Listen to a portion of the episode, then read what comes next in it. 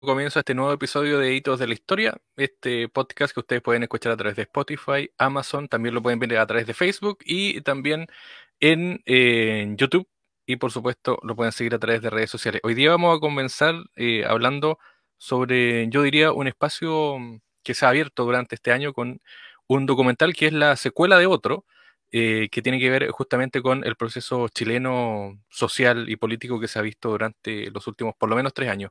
Se estrenó cerca del 13 de octubre el efecto ladrillo, estamos con la co-directora, co-autora de este documental, eh, Carola Fuente, que le damos la bienvenida. Carola Fuente es periodista y por supuesto también, como decíamos, ha estado trabajando este último tiempo en el efecto ladrillo, este documental chileno. ¿Cómo estás, Carola? Bienvenida.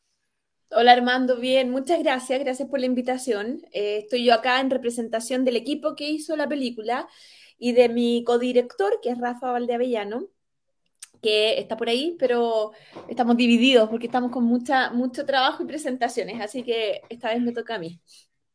Sí, pues como decía, eh, 13 de octubre se estrenó hace eh, prácticamente hace algunos días eh, y esta es la secuela de los Chicago Boys, el famoso documental donde hablan justamente los primeros eh, ingenieros comerciales, qué sé yo, economistas que fueron a, Chicago. me gustaría partir con eso. ¿Cómo fue la experiencia del primer documental de Chicago Boys y cuál es como el resumen que tú podrías hacer en cuanto a la masificación de ese concepto que se ha dado durante los últimos años? Es interesante porque yo siempre digo que es una especie de secuela, ¿ah? no sé si es la secuela exacta, se ha ido como asentando la idea de que es la secuela o eventualmente la segunda parte de una trilogía, quizás que hemos coqueteado con Rafa la idea de seguir. Em, pero claro, nosotros Chicago Boys es un documental que se estrenó el año 2015 en Chile, que empezamos a grabar el año 2011, nos demoramos cuatro años en producirlo y que surgió a propósito de una protesta que hubo en la Plaza Ñuñoa en el 4 de agosto del 2011, nunca me voy a olvidar de la fecha, donde eh, era una protesta distinta porque estaba protagonizada por familias que tenían a los niños en los brazos, como que no era una protesta de un grupo activista en particular, sino de ciudadanos comunes y corrientes. Y con Rafa nos llamó la atención eh, que esta protesta, una, tenía ollas en las manos la gente, Rafa es de Guatemala y me decía, ¿por qué la gente tiene ollas en las manos? No entiendo esto. Dos, yo le dije, yo no sé, no veía ollas, eh, no, no veía cacerolas o cacerolazos desde el año 82 cuando yo era chica. Y tres, que había una sensación más bien de malestar generalizado que de una causa puntual contra, que la gente, contra la que la gente estuviera manifestándose. Y ahí dijimos, bueno, ¿qué estará pasando? Si Chile es el país más exitoso de América Latina, ¿contra qué protesta esta gente? Alguien dijo, ¿qué pensarán los creadores del modelo? Buscamos, los Chicago Boys todavía estaban vivos, eh, todos, lamentablemente algunos han ido eh, muriendo, pero el padre de los Chicago Boys, que era conocido como Arnold Harberger estaba eh, viviendo en Los Ángeles con, a una edad muy avanzada, pero vivo, y partimos a Estados Unidos a, hacer una primera entrevista y ese fue el puntapié inicial de ese documental que tú comentas. Y eso lo estrenamos el año 2015, lo terminamos y nunca pensamos que íbamos a seguir eh, una secuela, como dices tú, pero el 2019, eh, cuando pasó lo que pasó con el estallido y volvimos a salir a la calle, el Rafa, yo y parte del equipo de La Ventana Cine también, que es nuestra productora, em, nos dimos cuenta de que había una continuidad en el fondo dentro del proceso histórico.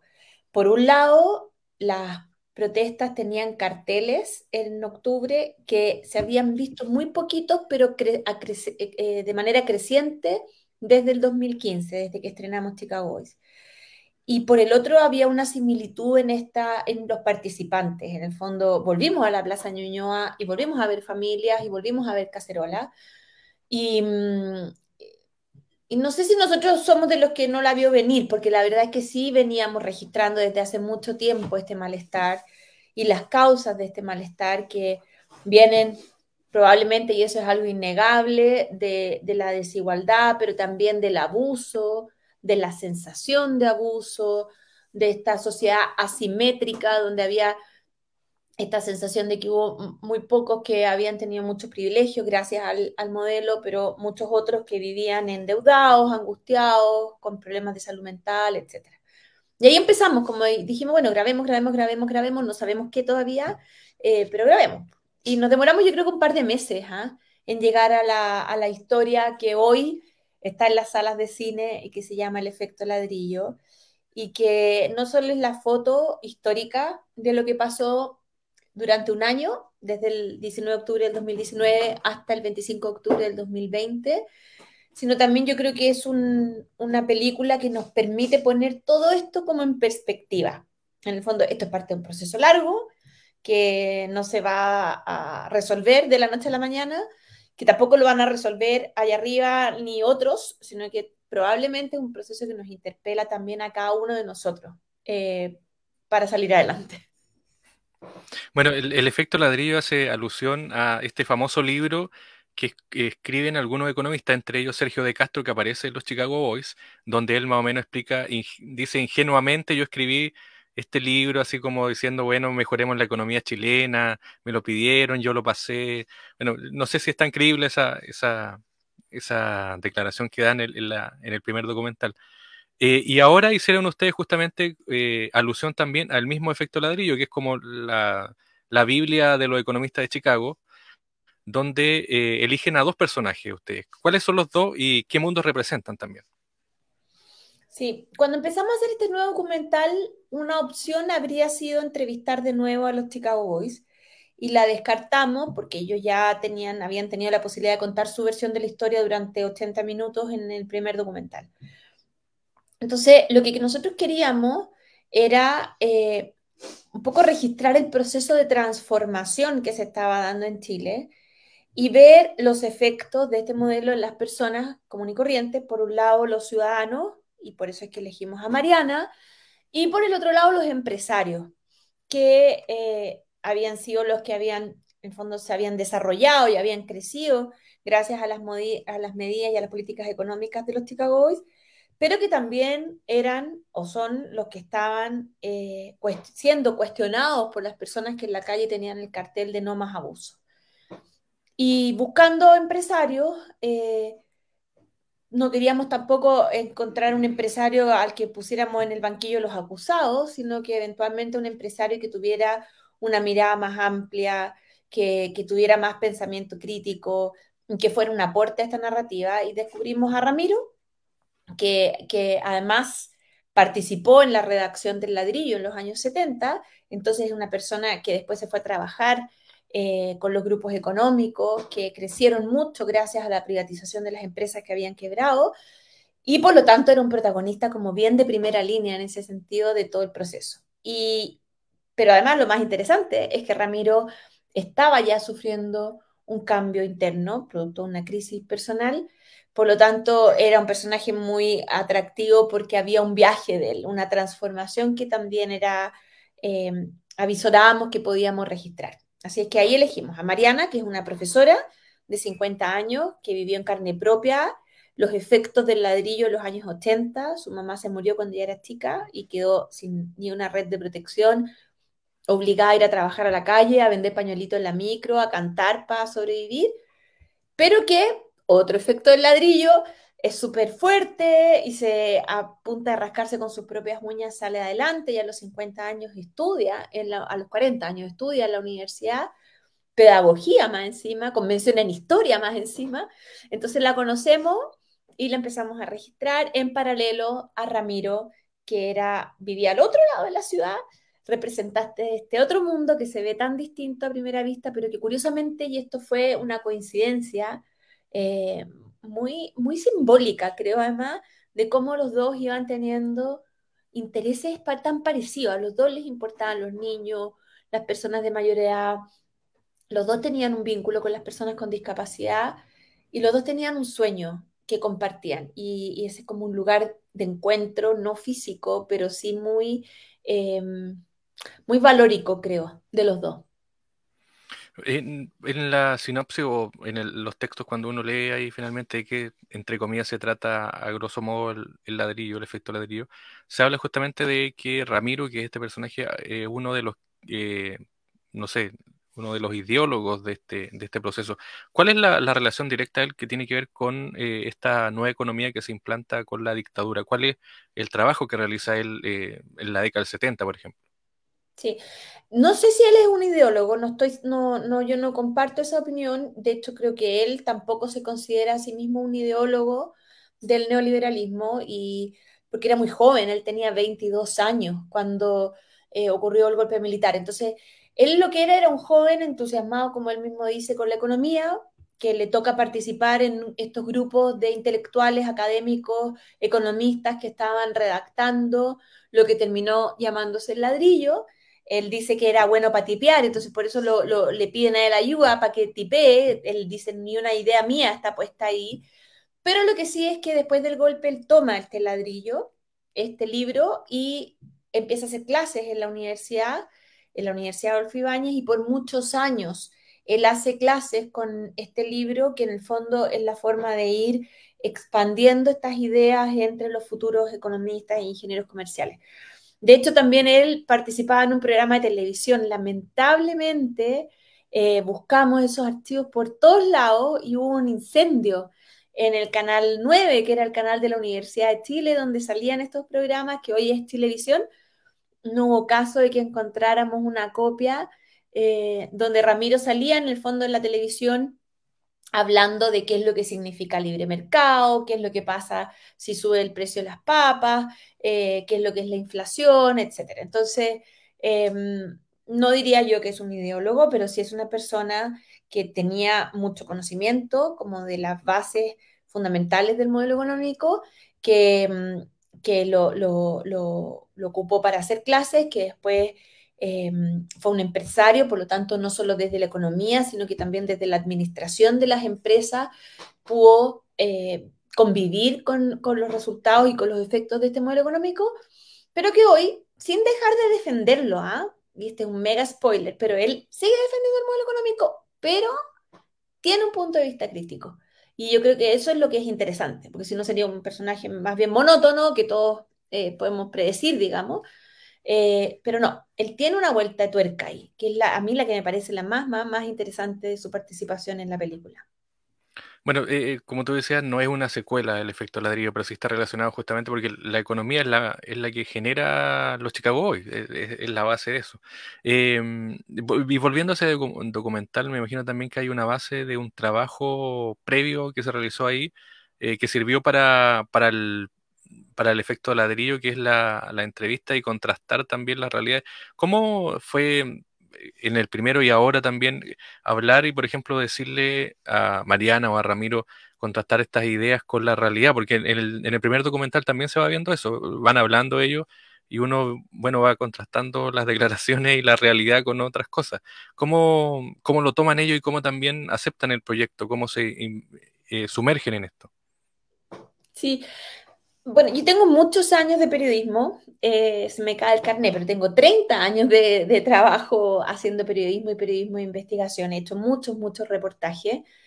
Y en general, cuando un reportaje eh, tiene como una finalidad para la televisión o en el fondo es un, reportaje más noticioso, uno contrasta a los personajes, ¿cierto? O, les hace preguntas y argumenta y contraargumenta. Pero mm, con Rafa creemos que un documental es un trabajo distinto es un trabajo que está más puesto en la cinematografía, que tiene un punto de vista y que tampoco busca una verdad, quizás como hay una aspiración periodística en, esos otros trabajos. Entonces, un documental es más bien el registro y el relato de una historia que, yo creo que ni Rafa ni yo eh, teníamos ni tenemos la intención de poner en duda lo que nuestros protagonistas nos dicen. Así que no, creo que haya un contraste en la película con respecto a lo que ellos en este documental aseguran, em, sino más bien hay un registro que tratamos de hacer de manera súper genuina de sus acciones, de sus actividades, de sus entornos y de sus mundos que son de, por sí contrastantes, eh, porque Mariana vive en un mundo de mucha precariedad y Ramiro vive en un sector de Santiago donde hay mucha abundancia, eh, pero como te digo, ambos terminan encontrándose. Ramiro va a visitar eh, uno de los lugares más pobres de Santiago, que es Bajo de Mena. Y ahí él se relaciona con y ve de primera fuente la forma en que viven esas personas que no tienen eh, espacios libres para sus niños y es lo que genera la preocupación, de hecho, de Ramiro de poder ayudar y de todo su trabajo social. En el caso de la Mariana, eh, fuimos aún más allá todavía porque a ella la registramos durante los meses o el año que, que estaba la pandemia.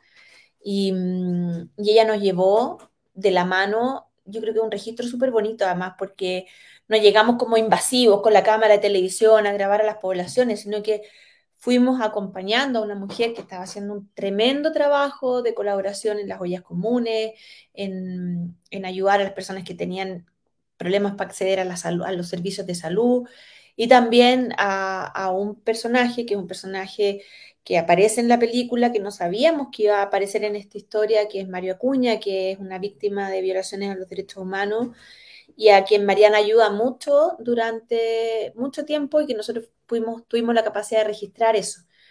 Entonces esta es una película que, que, en el fondo es una fotografía con punto de vista, pero es una fotografía, no es un, no es un reportaje donde hayan datos, sino más bien eh, es como cómo la cámara fue capturando lo que estábamos viviendo en Chile y también la transformación de los personajes que nos permitieron y nos abrieron las puertas a sus distintos mundos.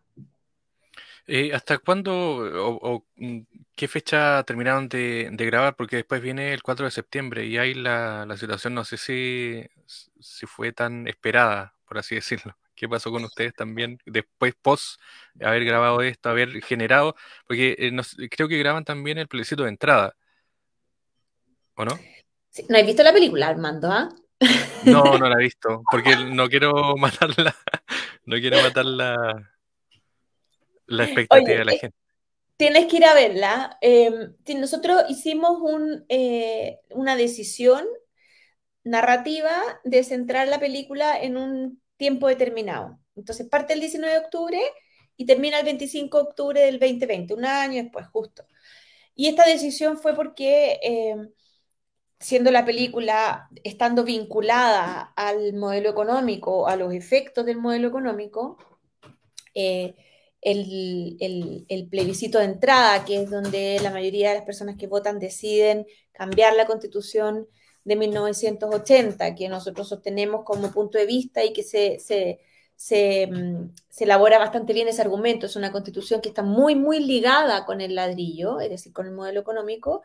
Nos parecía que esa era la historia que queríamos contar. En el fondo, cómo los efectos de este modelo eh, generan distintas realidades en Chile, eh, tienen diferentes resultados, desde el crecimiento del país, las autopistas, hasta esta no libertad del mercado que terminó resultando con las colusiones, por ejemplo, de los empresarios. Eh, ¿Aló, Armando? Eh, bueno, los resultados que esto tiene y eh, cómo esto deriva o deviene en la aprobación del plebiscito eh, del 25 de octubre para cambiar esa constitución. Entonces nosotros, ese es el marco de tiempo en el que nos eh, acotamos, pero eh, no quisimos avanzar más para, no, para poder terminar la película, porque si no podría haber sido una película interminable. Entonces, hoy, que ha pasado mucha, mucha agua bajo el puente, en verdad quizás este es un súper buen momento para poder ver con más calma, con las emociones un poco más decantadas, qué fue lo que eh, nos llevó a este primer plebiscito de entrada, independiente de todo lo que haya pasado después. Lo que ocurrió durante ese año es un fragmento de nuestra historia muy importante, muy relevante, y esta película tiene ese registro. Entonces, también es un ejercicio de memoria, porque como hemos visto últimamente hay distintas interpretaciones de esos hechos eh, y las imágenes son eh, bien indesmentibles, así es que también esta película es como un registro de memoria que nos permite acordarnos de qué fue lo que nos llevó al momento en el que estamos hoy. Por último, eh, ¿cómo le, les ha ido en el tema de la recepción de la gente? ¿Dónde se puede ver el, documental? Y, cómo es también la distribución de distribuir un documental en Chile? ¿Es bueno, es malo, es difícil? Eh, ¿Hay espacios donde se pueda ir difundiendo? Eh, bueno, el documental lo estrenamos en Inglaterra en junio, en el Festival de Documentales de Sheffield. y luego en Chile en Sanfic, en el Festival de Documentales, en el Festival Internacional de Cine de Santiago. Em, eso fue en agosto. Y ahora, el, como tú comentabas, el 13 de, de octubre eh, hicimos, bueno, el 11 de octubre hicimos la Am Premier y desde el 13 de octubre hemos estado en salas de cine en un circuito que se llama Circuito Miradoc, que es un circuito muy lindo de documentales chilenos. Llevan las películas literalmente de Arica a Punta Arena. En Santiago, esta es la segunda semana que estamos en las multisalas. Em, y a partir de la próxima semana o de este jueves, en verdad, eh, ya vamos a estar disponibles solamente en algunas salas, que está toda la cartelera en miradoc.cl. Eh, no sé cuándo vamos a ver esto en Facebook, pero hoy, em, miércoles 26, creo. 26. Eh, hoy, miércoles 26, a las 6 de la tarde, vamos a hacer una presentación especial en la Cineteca, debajo de la moneda, con un cineforo. Luego, eh, este, vamos a estar en Concepción, la próxima semana vamos a Rancagua a un cineforo y vamos a estar en distintas salas que no me las acuerdo todas, entonces por eso está en miradoc.cl la cartelera. Y la recepción en las salas de cine es mucho menor de lo que era antes de la pandemia. Eso es una pena, pero sigue siendo súper interesante. Igual, el lunes estuve presentando la película en Puerto Varas, en una sala preciosa que se llama Menos Uno Cine. Estaba llena, la conversación con las asistentes fue maravillosa después. Y, es increíble cómo se ha ido como corriendo la voz. Entonces, en vez de ir decreciendo el interés, al contrario, se ha ido acrecentando en esta semana. Nomás ya, por ejemplo, nos llamaron de la sala de cine de Ñuñoa que querían presentarla, así que ya estamos ahí organizando con ellos. Y nos llamaron de Inglaterra, desde Brighton, eh, desde una universidad, que quieren presentar la película. Entonces, creo que esto es una bola que va creciendo, que me parece que es súper interesante porque efectivamente estamos viviendo un momento inesperado pero pareciera ser que la película hace mucho sentido a quienes la han visto justo en ese momento. Y por último, me, queda solamente una pregunta de versión digital y qué proyectos se tienen en mente o solamente está ahora el efecto ladrillo, porque estamos todavía en desarrollo con el tema constitucional, social. Sí, bueno, te partí diciéndote que quizás, quizás con el Rafa hacemos una trilogía, le hemos estado coqueteando con esa idea de tener una tercera parte que donde uno podría pensar así como Chicago Boys es la película histórica de nuestro pasado y el efecto ladrillo nos habla de este presente, en una de esas poder eh, tomar eh, la invitación que los personajes hacen al final del efecto ladrillo y poder llegar a una, una tercera parte que sea como el futuro. Y en la ventana estamos haciendo muchas otras cosas, estamos haciendo varios documentales y varias series de televisión que van a, salir al aire, dos de ellas en TVN a finales de este año y otra el próximo año y, probablemente más cosas también. Em, estamos ahí en algunas conversaciones que no puedo difundir mucho para que la película, para que el efecto ladrillo, ladrillo llegue a la televisión abierta y sin duda estamos ya organizando y planificando el estreno digital porque, claro, la pandemia, mm, algunos nos acostumbramos o se acostumbraron, a mí me sigue gustando el cine, a ver el acceso obviamente a través del computador o del televisor. Claro, en la casa. Fácil. Entonces estamos viendo la forma de disponibilizar la película para todos quienes puedan, quieran verla ahora terminando el circuito en salas. Ya pues, Carola Fuentes, sabemos que tienes muchos compromisos y te agradecemos el tiempo además. Y, bueno, miradoc.cl, en la ventana cine también que tiene página web, me imagino que ahí pueden encontrar todo el programa y el cronograma de, de presentaciones acá en Chile, ¿o no? Sí, síganos en nuestras redes, en Instagram, en TikTok, en Facebook, en Twitter. La ventana cine está en todas las redes, eh, así que ahí van a poder acceder ya sea a la cartelera de Miradoc o a todos los anuncios que nosotros hemos ido haciendo con los cineforos y las otras noticias. Ya pues Carola, eh, éxito y bueno, vamos a estar comentando y esperando a ver si hay una tercera parte. Gracias Armando.